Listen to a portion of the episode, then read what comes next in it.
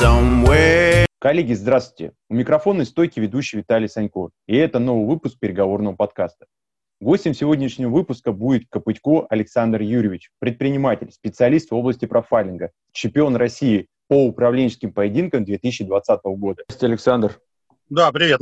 Давайте перейдем к интересной теме для меня, я надеюсь, для наших слушателей, вашей профессиональной деятельности, одну из на данный момент. Вы специалист в области профайлинга. Много вопросов, но не все знают, кто такой профайлинг. Профайлинг – это составление психологического профиля по вербальным, невербальным и паравербальным характеристикам. Плюс туда же входит безинструментальная детекция лжи как самостоятельное направление. Его в обычной жизни непрофессионалы как-то освоить могут? Да, конечно, то, что я преподаю, это версия для гражданских. Очень, очень усеченная, очень, ну, очень упрощенная, в том числе для переговорщиков. Получается, профайлинг вы преподаете в упрощенном виде, и, соответственно, он применим э, в деловой, пускай будет такой жизни, да, вот обычного предпринимателя, руководителя психолога, воспитателя, продавца, водителя, грузчика, любого человека, который общается с другими людьми. Это краткосрочное прогнозирование поведения другого человека в определенном контексте, основываясь на его внешних данных и о том, что и как он говорит. Перейдем к следующему большому блоку. Вашему пути чемпионству России по управленческим поединкам. Скажите, когда он начался? Технологии я узнал, наверное, году в 2004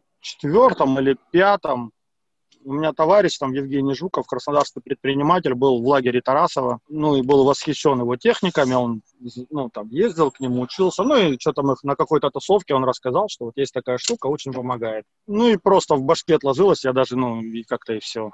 А потом я где-то году, а я не помню в каком, когда я стал чемпионом первый раз, в шест... вице-чемпионом, в 16 по-моему, да? В тринадцатом году, по-моему, я случайно мне где-то попался краснодарский клуб, где-то в Фейсбуке или в Инстаграме вылетело, что есть такая тусовка. Она у меня, соответственно, ассоциировалась вот с тем, что мне рассказывали тогда. Я себе поставил в план зайти посмотреть, чем занимаются ребята. Ну и однажды я к ним заехал. Вот. Когда я к ним заехал, я сразу попал, у меня была первая игра со Станиславом, это первый руководитель Краснодарского клуба. И я как-то сразу на него ну, стал играть с ним. И сразу выиграл у него.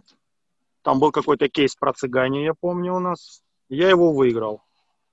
А, мне потом, я не знал, с кем я играю, мне рассказали, что это типа человек, который вот там обучался, обучается и обучает, и как бы у меня сразу планочка резко упала, я подумал, блин, ну если я могу выиграть у, у, у тех, кто обучает, то, наверное, что-то мне сюда рано ну, в смысле, уже поздно. Я какое-то время не ходил, потом нашел время, еще раз пришел. А в это время было первое достижение Краснодарского клуба. Это третье место на чемпионате России. У нас была девушка Наталья, если я не ошибаюсь. Это первое такое большое достижение вообще Краснодара на большой арене. И я приехал и как бы попал на нее, да, то есть, условно, тоже случайно. И тоже случайно я у нее выиграл. После этого мне стало совсем грустно, когда я понял, что я могу выиграть у третьего места чемпионата России. И я пропал на какое-то время, не ходил. Потом опять же было какой-то свободный вечер и совпало с этим. И, в общем, вот я дальше начал ходить, но с учетом того, что это раньше у нас было, по-моему, всего два раза в месяц, а я ходил, наверное, раз в месяц, через раз. Ну, то есть, там, назвать это регулярными какими-то занятиями точно нет. Вот. Это длилось до какого-то момента, я не помню, по-моему, года, наверное, до 13-го. Потом у нас начались какие-то чемпионаты, и я начал... А, я помню, я даже заявился на какой-то чемпионат краснодарский, сразу вылетел. Не понял вообще, что произошло. Но понял, что я точно не готов слушать обратную связь от людей, которые, по моему мнению, немножко не разбираются в переговорах. И дальше я, наверное, года полтора-два регулярно участвовал в краснодарских чемпионатах в статусе секунданта. И, в общем-то, я был достаточно неплохим секундантом обычно.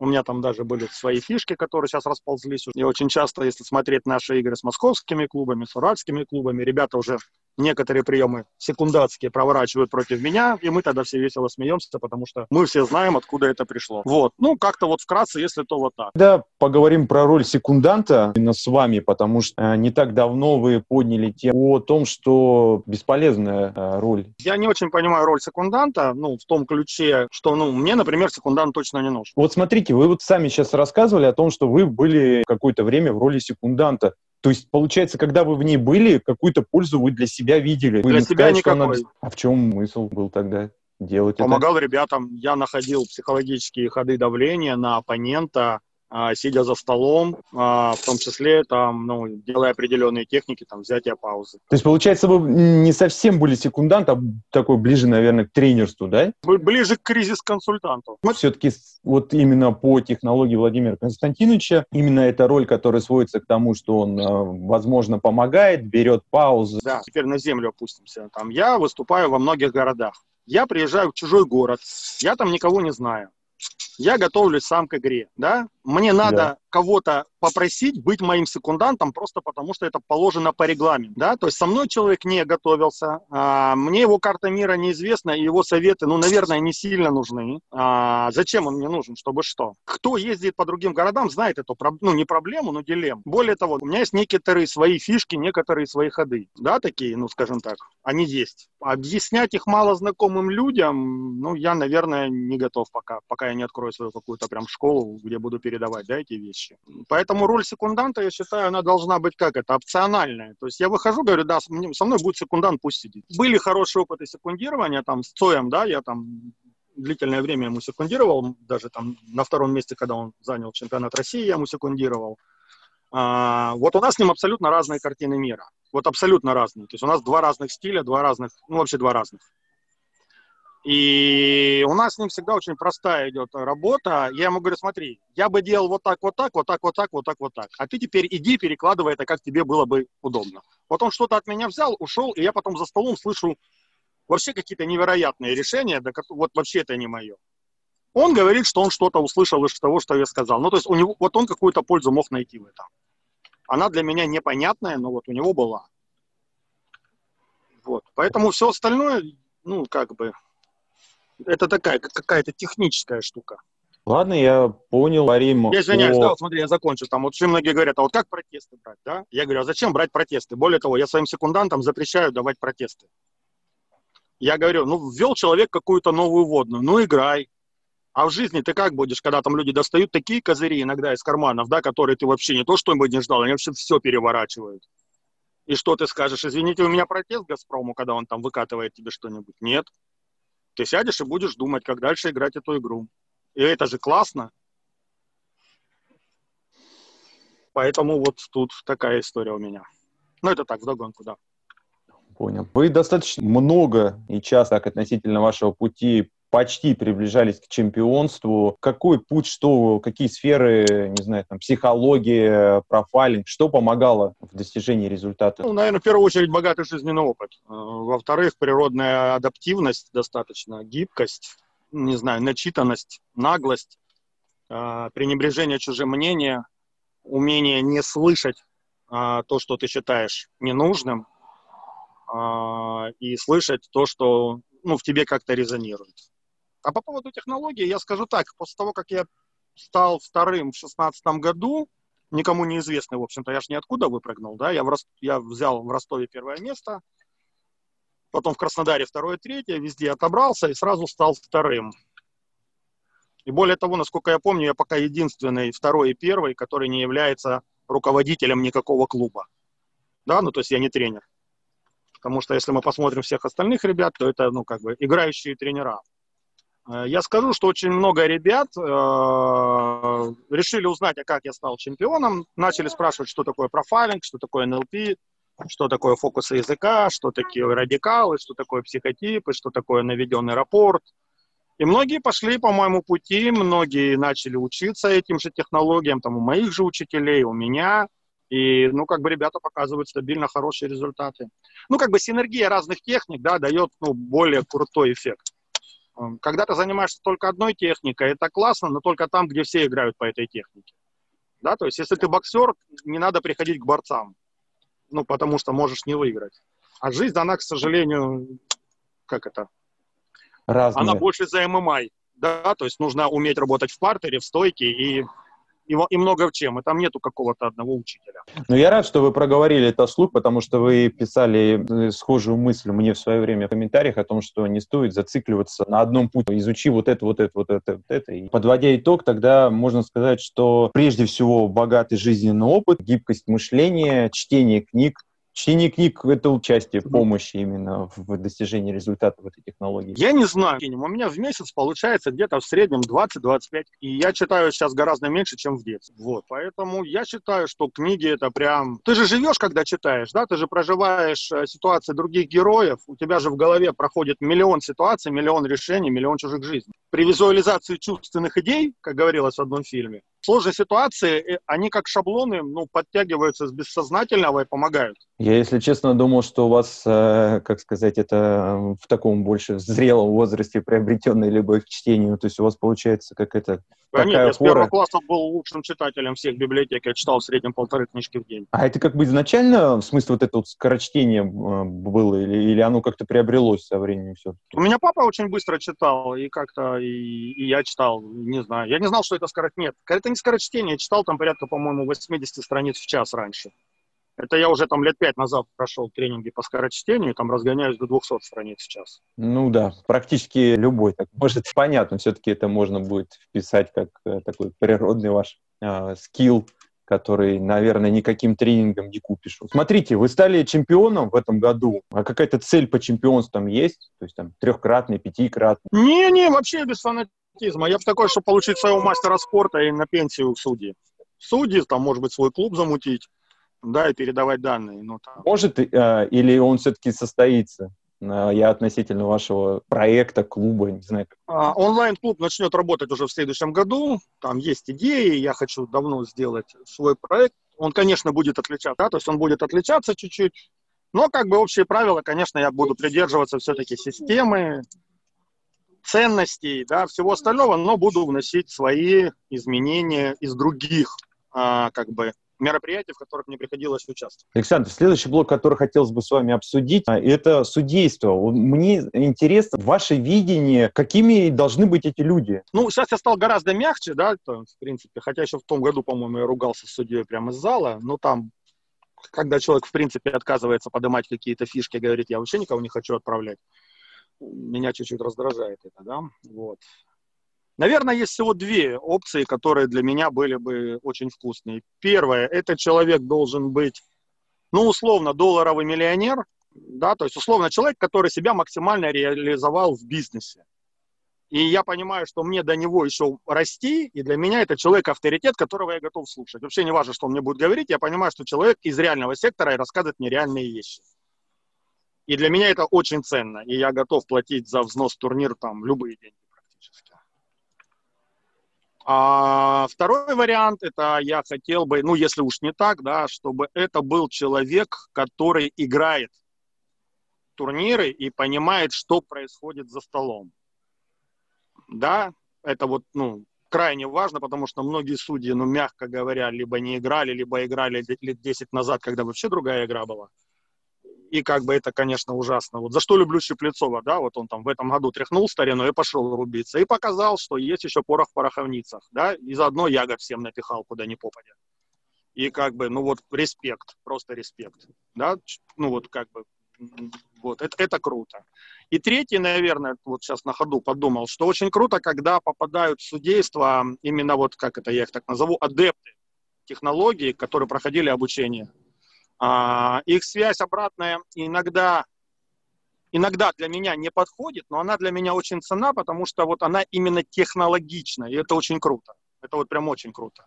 Я жалею, что их все меньше и меньше, которые дают именно там по технологии обратную связь, это очень ценно.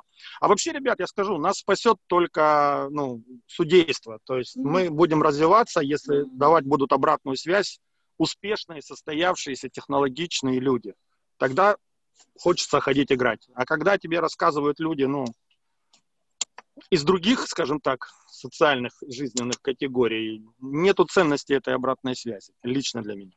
Понятно, и это направление, потому что вы зачастую именно его больше всех инициируете, по крайней мере, в э, публичном пространстве, имеется в виду социальные сети. Кто-то по должен начинать. Вот ваш взгляд интересует в виде игрока. Вот про судьи мы услышали, что это бесспорно ценно, нужно и полезно. А если вот поток игроков будет постоянно прибывать, это пойдет на пользу? Или, или в данном случае не принципиально можно узкой группой чемпионов все время. Слушай, это, это очень принципиально, да, и вопрос создать лидогенерацию и там, ну, загнать поток не проблема, проблема удержать. Вот тут есть проблема в удержании людей. А тут мы сейчас поднимем кучу вопросов, да, от того, что мы там от сайта до социальных сетей да, то есть, ну, все, все, все, все мимо пока. Какой вот к вам ну, вопрос, вот смотрите, а вы, а, выражусь так, профессиональный спортсмен в этой области, и что вас двигало, помимо, наверное, желания победить, и вот удерживает до сих пор, помимо желания получить мастера спорта? Я не думаю, что там я буду подходить под общие примеры, там, к сожалению, либо к счастью, я все-таки там ближе к нестандартной версии,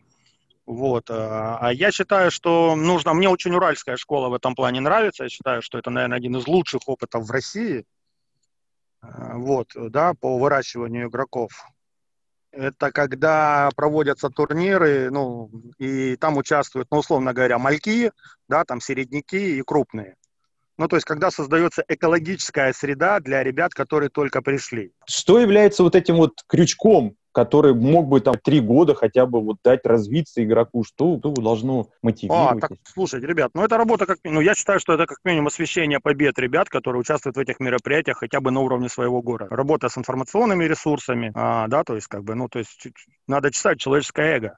То есть человек должен побеждать, и ну, ему должно там и как бы, и он должен гордиться этим, гордиться перед кем-то. Ну, то есть это должно стать модно, это должно стать мощно. Ну, я скажу так, я когда приехал, по-моему, абсолютным чемпионом убеди, или нет, когда я привез второе и третье место с чемпионата России, я заплатил, по-моему, две с половиной тысячи рублей своим здесь ребятам. Обо мне написали там все наши газеты местные и интернет-ресурсы. Ну, две с половиной это я им там кофе купил, да, условно говоря. И через три дня позвонили руководителю клуба из администрации края, сказали, а что у нас там за чемпион по переговорам в Москве, чемпионат России, мы не знали, а можно мы запишем там, его в резерв какой-то там, да, при администрации края. Ну, мелочь, ну, понятно, мелочь, понятно, что оно как бы мелочь, но, ну, это же просто да, то есть, ну, сделать такую газету на уровне своего города, ну, заплатить за это, там, от, отдать в интернет ресурсы. И тогда людям будет интересно, что это как бы не подпольная организация, где собирается 7 человек, играет втихую, и чтобы первое правило клуба, чтобы никто не узнал о клубе.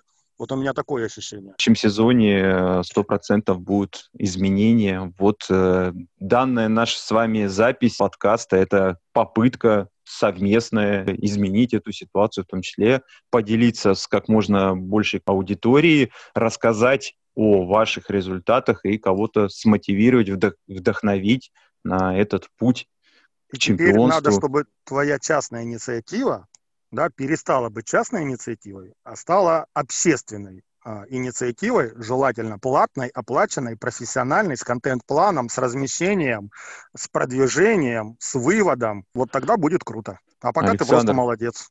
Будем работать. Спасибо большое. Я хотел бы вот вас напоследок попросить высказать какие-то свои пожелания, рекомендации все-таки тем людям, которые идут в спортивную тему по переговорам. Как вот сделать эти первые шаги максимально безопасно для нервной системы и эффективно в части результативности? Я не знаю, честно говоря, как это сделать. Это, я считаю, что это основная работа клубного руководителя. То есть, когда вот приходят люди с нуля, их надо очень четко, то есть их не надо рандомно ставить в бой. Их надо ставить очень четко, понятно под кого, и четко выставлять про них, под них определенный судейский корпус, который умеет дать такую обратную связь, чтобы вот правильная обратная связь и правильный подбор партнера на первых тренировках, я думаю, это как раз залог желания прийти на вторую. Потому что вот я в этом году, к сожалению, своему, там мне навтыкали уже у меня в клубе при награждении, ну, очень мало был на тренировках, ну, катастрофически мало да, ну просто по той простой причине, что я понимаю, что приходят мальки, и когда они под меня попадают, да, ну навряд ли кому-то захочется еще раз играть. Ну просто, ну смысла нету, да, там с пистолетов против танка. И ну, вот этот мне вот здесь момент... остается только присоединиться к вашей мысли. Более того, я скажу, что и на многих турнирах региональных это то же самое ощущение у многих. Ну да, да, да. То есть как бы эта штука. То есть меня, например, заводит играть сильными, но многих людей это как бы, ну, ну, ну не сразу. Ну давайте готовить людей морально, технически, технологически, да, то есть поднимать их потихонечку.